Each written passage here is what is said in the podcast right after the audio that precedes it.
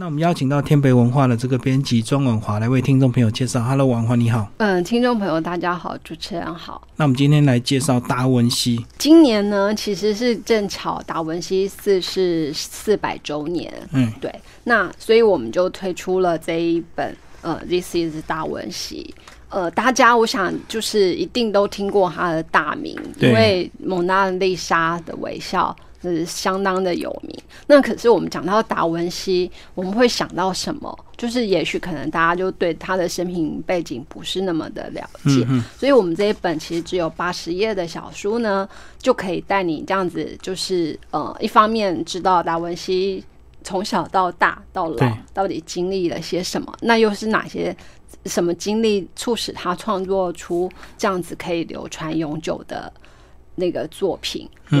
那这个作者呢？呃，祖斯特凯泽是，就是其实大家不熟也没关系。然后他其实背景是，他是那个呃艺术史教授，然后也是车展研究所所长，所以他主要的研究就是文艺复兴跟巴洛克艺术。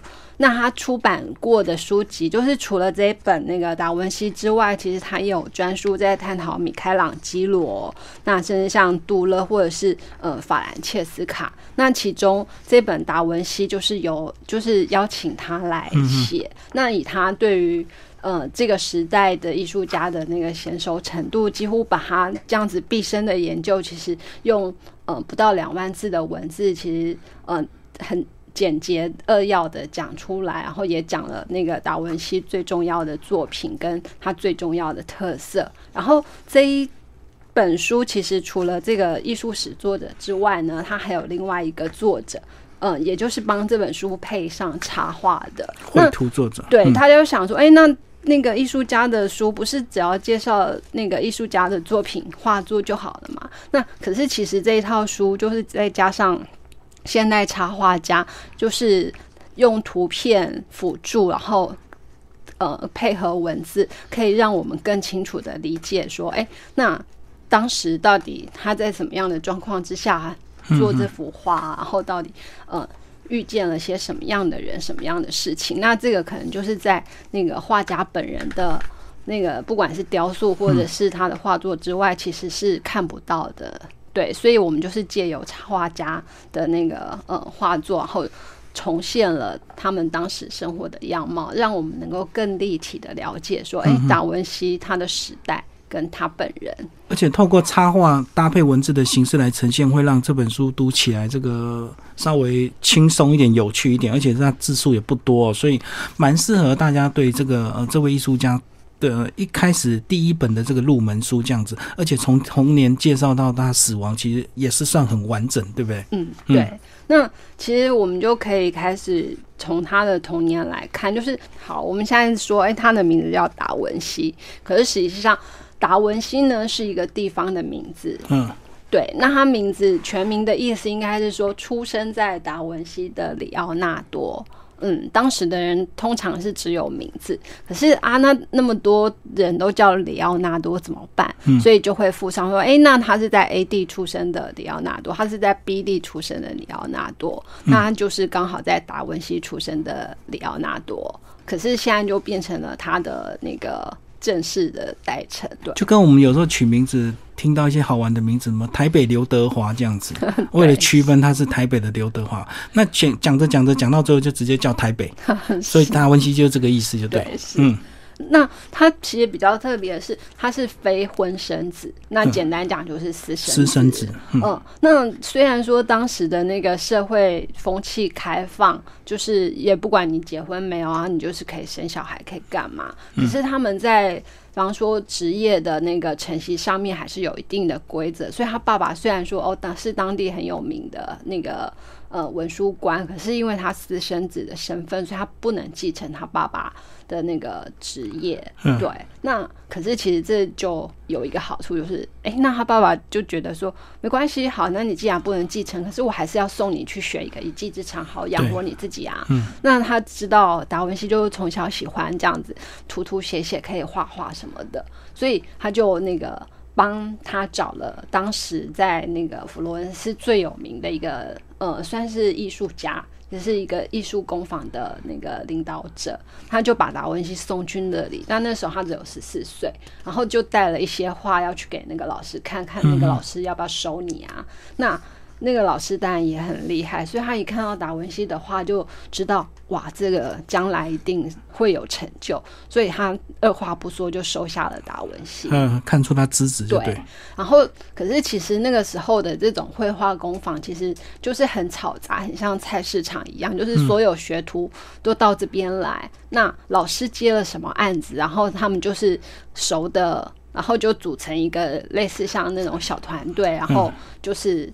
嗯，大家一起去创作，一起去画画。所以其实达文西第一幅那个参与的作品，其实挂名的是他老师。然后那个作品叫做那个《基督受洗》。那除了他老师，然后他之外，其实还有另外一个。他的同学，那用团队的方式来完成了这幅画。当然，主要是他老师画的。可是后来的人其实一看到这幅画呢，这是在书里头有有那个这幅画，然后对专家就可以分出来说：“哎，那双手是达文西画的，后面的远山远景也是他画的。然后可能这个画面左侧一个转身的天使是达文西画的，甚至大家看到这个，就是会觉得哇。”怎么他画的反而比他的老师还好？嗯，对，所以其实他的那个天才很早就看得出来。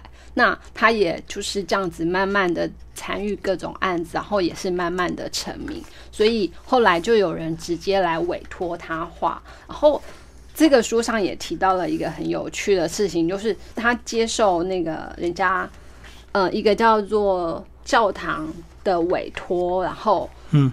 他委托那个画是贤士来朝，那里奥纳多呢？就是不好，对，里奥纳多达文西，对，他就那个，他就开始画了这幅祭坛画，可是他一开始是在那个嗯木板上打底。那通常就是那个时候，其实物资缺乏，所以比方说打底的东西，然后等到他们正式去画的时候，这些木板可能就又会拿来做其他的功用，所以可能它原本打底的就会消失，刮掉就重复利用，对对？对。那可是很意外的，就是他这幅木板画留下来，可是这幅那个他打底的木板画留下来，可是他真正的画他却没有完成。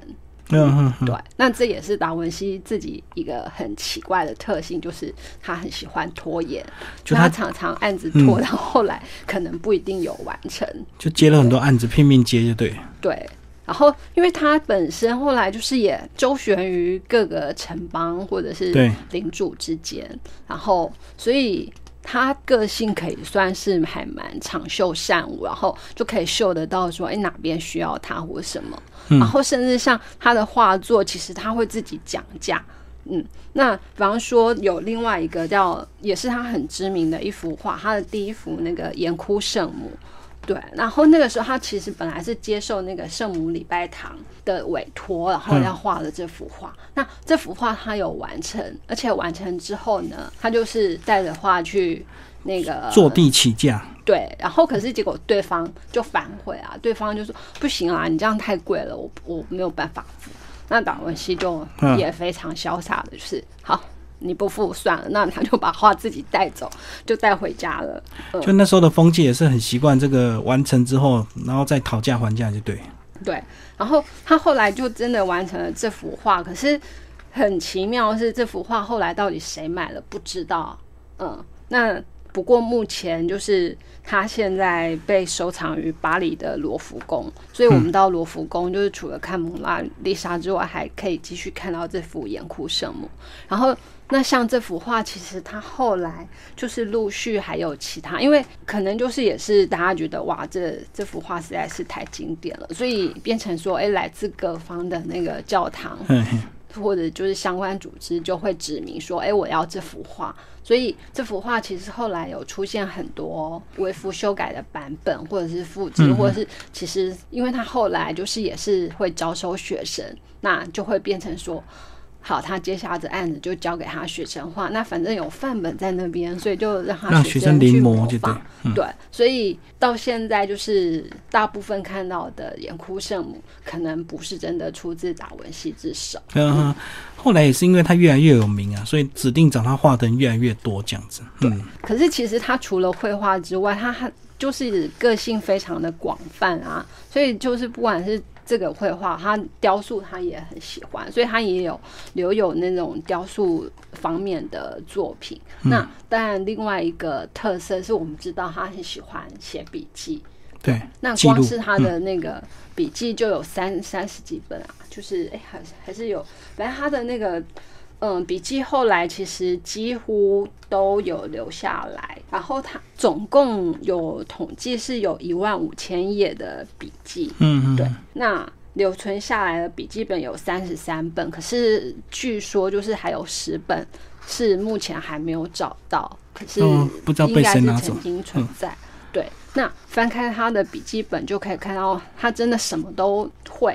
什么都想学，所以比方说，好，作者就提到他从机械科学啊、数学、天文学、地理、植物学、化学、解剖学到绘画、建筑、雕塑、素描等等，就是我这样子念下来，大家都就觉得哇，一个人怎么可以做这么多的东西？可是对他就是做到了，然后就在他的笔记本里头，其实都可以看到这些痕迹。那甚至有也有那个出版社有专门出研究他笔记本的专书。嗯嗯，那所以其实像在笔记本也可以看到，比方说他就是研究那个生产，对，然后你就想说，哎，有一个画家为什么你会去研究这个？可是他就是做了这些，嗯，好像八竿子打不着的事情。可是这或许就是也是所谓当时文艺复兴人的一个特色，就是他们虽然有所专精，可是也保持着那个广泛的兴趣，就充满好奇心啊。包括这个，他连骷髅头也画就对了，嗯。然后也去研究解剖学这样子，嗯，然后所以其实像他除了这些，然后包括哎，他有画下第一幅欧洲绘画史上第一幅的风景写生。那其实，在他之前，大家艺术家画的可能都是，比方说宗教画，不然就人物为主，对。那可是有一天，他就是其实就是也是他日常生活中的一天，他就带着他的纸跟笔，然后坐在郊外的山丘上，然后就随手画下来了。甚至他还在上面签名，就是也是据说是他唯一一幅有他自己签名的画。那那个随手的札记就保存了下来，就变成现在欧洲史上第一幅那个呃风景画。嗯，对，这也产生了。就是对后世产生了一些影响，嗯，就是阿诺河谷就对，对。然后他其实要说一生顺遂，也好像没有到非常顺遂，就是因为当时各城邦也是变动不安，然后看他也要找哎老板是谁，可能投靠 到处投靠，对，一般就不见了。那所以他也必须要为自己。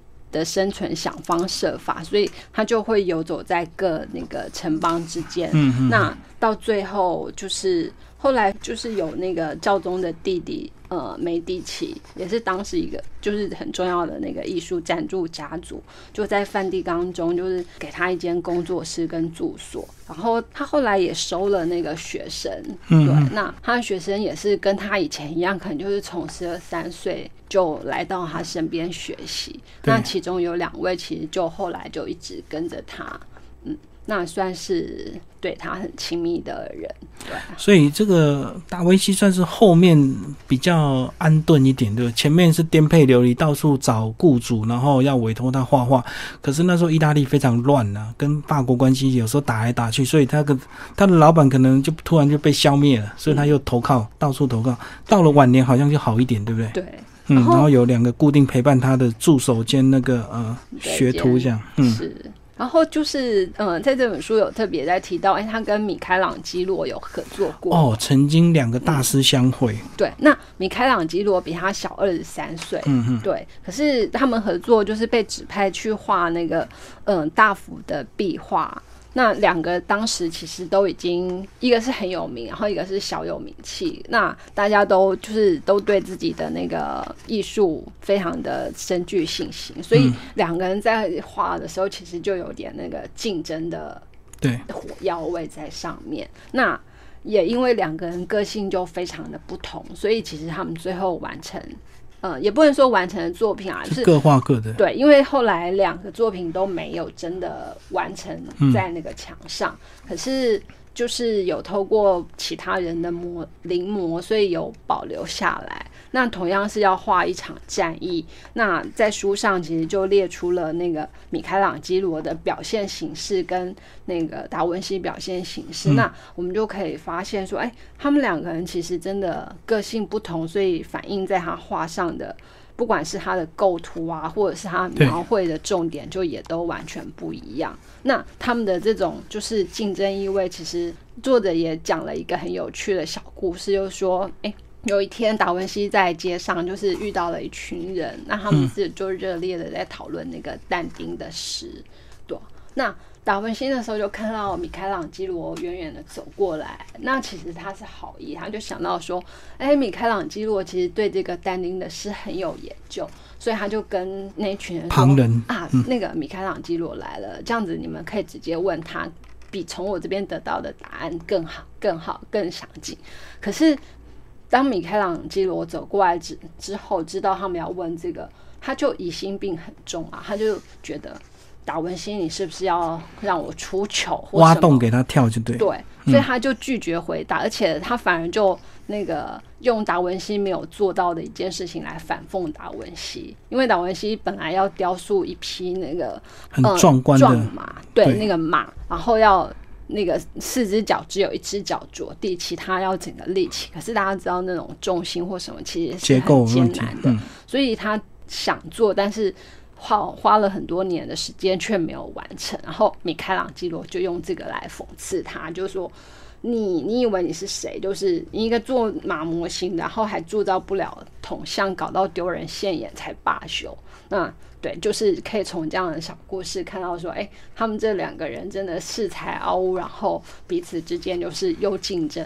所以他们即使有曾经在历史上有碰面，但是并没有留下很多记录，就是说，其实他们彼此之间是没有什么友谊的，不然应该会有很多好听的故事流传下来这样子。所以这本书其实写的蛮简单生动的，然后又配合这个精彩的一个作品照片哦，算是呃很容易读的一个入门书，然后再。配上非常幽默风趣的一个插画来呈现当初的一些场景、历史场景，把它再现这样。所以今天非常感谢我们的这个呃天培文化的这个编辑庄广华来为听众朋友介绍 This Is 达文西。好，谢谢。好，谢谢。